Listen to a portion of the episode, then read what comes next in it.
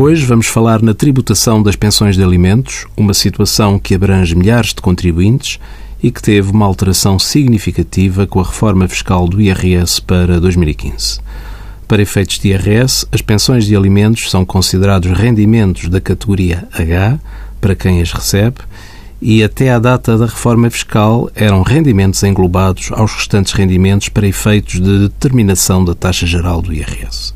O contribuinte que paga pensões de alimentos tem direito à dedução à coleta de 20% das importâncias suportadas com os respectivos encargos.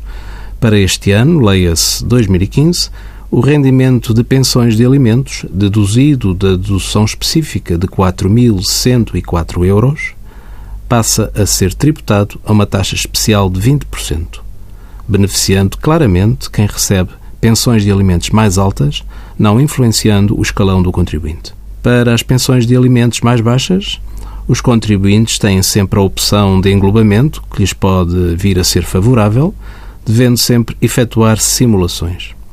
A proposta do Orçamento do Estado para 2016 não vem alterar esta norma.